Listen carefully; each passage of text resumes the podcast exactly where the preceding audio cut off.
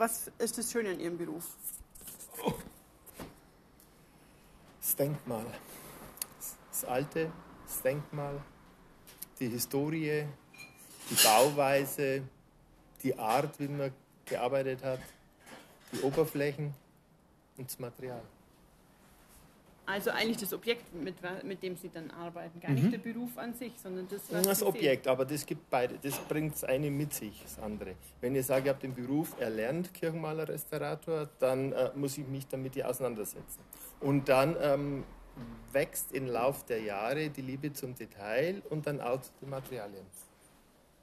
Das lässt sich nicht anders vermeiden. Das geht, da, da muss man durch sein. Mhm. Und wenn einer das nicht hat, das merkt er sofort, dann sagt er, das alte Klump wird weggeschoben. Und was machen Sie mit dem, also Sie sagen, das Denkmal ist das Schöne. Wie gehen Sie zu dem Denkmal in Beziehung? Wenn Sie irgendwo auf eine Baustelle kommen, Sie haben einen neuen Auftrag, was machen Sie als erstes? Anschauen. Anschauen, alles anschauen. Auch was neu dazukommen ist, was alt ist, wie die Oberflächen beieinander sind. Einfach auch, was will man das Denkmal sagen? Wozu ist, wie ist entstanden, wozu, wie war damals der Sinn und Zweck von dem Ganzen und ähm, wie, wie ist das gewachsen dann. Und dann auch, wenn man weiterdenkt, dann, warum haben wir umbaut? Warum hat man dieses gemacht, warum hat man jenes gemacht? Das ist so dann, und dann arbeitet man sich langsam ein und dann muss man auch beim Denkmal Abstriche mal machen, dass man einfach sagt, das kann ich nicht mehr erhalten, das kann ich rekonstruieren, das kann ich querschnittsgleich ergänzen oder da muss ich einfach was Neues dran setzen. Woher wissen Sie dann die Geschichte von so einem Denkmal? Also gehen Sie auch mal ins Archiv oder macht ja, das jemand? Wir machen also praktisch so, also zuerst mal die Kunsthistorie. Also durch das, dass wir Kunstgeschichte auch gehabt haben und die ganzen Sachen, durch das, dass wir Renten Dendros, also wir ziehen ja dendrochronologisch Sachen. Ähm, wir ähm, sehen die Baustelle, wir sehen die Putzoberflächen und da muss ich sagen, komme ich fast auf zehn Jahre hin, egal wie alt. Über die Putzstruktur. Über Putzstrukturen, über, über Bearbeitung, über Material und und und. Also das ist quasi, das sind die, die Zeichen, die Sie lesen. Mhm. Wie ist der Putz gemacht, mit welchen Materialien? Welche Materialien, genau. Und dann gibt es natürlich auch die geschichtlichen Erfahrungen. Man muss wissen, dass zum Beispiel äh, dass früher ähm, nur mit Kalk gestrichen worden ist, dass, sage mal, bestimmte Pigmente erst im 19. Jahrhundert auf den Markt gekommen sind, dass Ultramarin zum Beispiel erst ab 1826 da ist und auch im Hintergrund, warum haben dann die ganzen Bauern oder alle Häuser zum Teil blaue Innenfassungen? Klar, weil sie es dann leisten haben können. Das sind einfach so Sachen, wo man dann immer so Erfahrungswerte hat, wo sich dann einfach nach und nach dann auch immer erweitert. Haben Sie Kirchenmaler Restaurator gelernt? Mhm. War das von Anfang an Ihr Berufswunsch? Mhm. Ja. Also von der Schule weg? Oder? Also ja, ich bin von der Schule weg und dann habe ich eine Lehre gemacht als Kirchenmaler. Dann habe ich ähm, Gesellenprüfung gemacht, dann die Meisterprüfung als Kirchenmaler, dann Restaurator in München und ähm, Restaurator im Handwerk noch und bin jetzt ja, gute 40 Jahre im Berufsleben und bleibt schon ein bisschen was hängen. Und macht Ihnen weiterhin viel Freude? Mhm. Also ein echter Traumjob. Ja. Von Anfang an. Voll. Würden Sie gern was ändern an Ihrem Beruf oder was wär, wie könnte man die Bedingungen für Kirchenmaler, Restauratoren ändern? Das Einzige, was man ändern könnte, das ist einfach die, ähm, äh, wie sagen das, diese, diese, diese Schieneneinteilung. Es gibt immer noch diese Schienen, wo man sagt, ja, das kann bloß der machen, das kann bloß jener machen. Ähm, ich finde, es ist oft ganz gut, gerade so im Restauratorenberuf, wo wirklich ein Baudenkmal ist, ähm, der bringt ja relativ viel mit. Der bringt ja mit vom Holz bis über die Oberflächen bis zum Ding. Und da muss das Ganze schon ein bisschen mehr Hand in Hand gehen. Also es ist oft so, dass dann ja irgendjemand kommt, wo von der Sache gar keine Ahnung ist, wo aber irgendwo drei Etagen höher ist. Und der diktiert dann vor, wo man sagt, ja so, das geht ja gar nicht. Mhm. Mhm.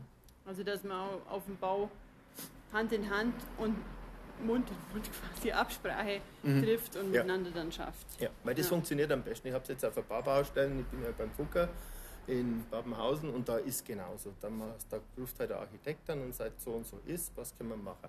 Äh, wir brauchen dieses und jenes, wie können wir vorgehen? Oder heute war ich in Dietmannsried, das ist auch eine Baustelle, da kommt halt der Zimmer und sagt, wir müssen die, das Gerüst rückverankern, äh, wie machen wir das? Gell? Klar, das, äh, er weiß, er möchte so machen, er braucht eine Sicherheit. Architekten sind meistens Neubau, sage ich mal salopp, oder haben weniger Erfahrung auf dem Gebiet. Ähm, dann äh, fragt er halt praktisch einen Kirchenmaler oder uns, weil wir machen dann auch ihn in Kirchen ganze Gesimse wieder neu hin mit Rückverankerungen und und und.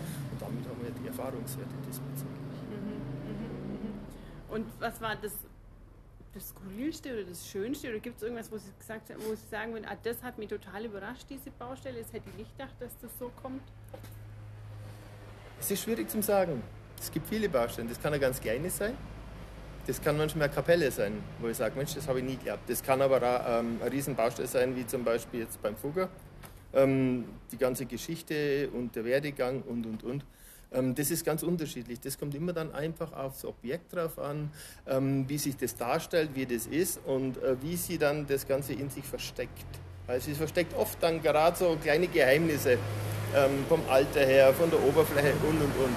Und da gibt es aber viele, da kann man sich nicht an eins festlegen, muss man ganz offen sagen. Und wenn Sie überlegen, was kann man aus Ihrem Beruf oder aus Ihrer Berufserfahrung, was würden Sie einem jungen Menschen mitgeben? Also was kann man als ähm, Kirchenmaler, Restaurator lernen, was ist eine Sache, die man immer oder die man im Leben brauchen kann? Sag mal, wer den Beruf ergreift, der muss auf jeden Fall, ähm, ich sage mal, eine Liebe zum Alter haben. Der muss sich damit auseinandersetzen und damit, ähm, ich sage mal, auseinandersetzen und vertiefen können in die Oberflächen. Damit er einfach auch weiß, Mensch, das ist so und so, das schaut so und so aus. Und äh, es, er muss Spaß dran haben. Und ähm, wie sagt man immer, es ist kein Platz in dem Beruf für Null-Bock-Typen. Das gibt oft welche, die gehen halt, machen ihr Schema runter und dann war es das. Ja, auf sowas kann man verzichten, das funktioniert nicht.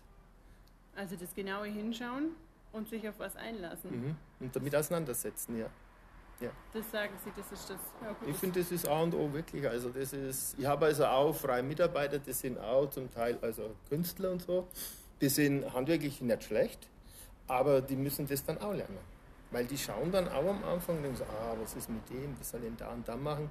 Ähm, wenn die dann das Material sehen, wenn man dann sieht, warum man das macht und wie man es macht und wie das dann wächst, langsam, dann funktioniert das auch. Mhm. Und das mhm. muss man mitgeben. Das Aber da, ja, das finde ich jetzt einen schönen Gedanken, weil dann kann man auch ganz generell ableiten, dass es sich lohnt oder dass es das ausmacht, dass man situativ denkt und mhm. sich immer wieder neu, also eine Offenheit bewahrt, ja, sich genau. darauf einzulassen. Mhm. Und nicht bloß reingeht in den Raum und sagt, das war schon immer so, das muss so sein, das ist immer anders.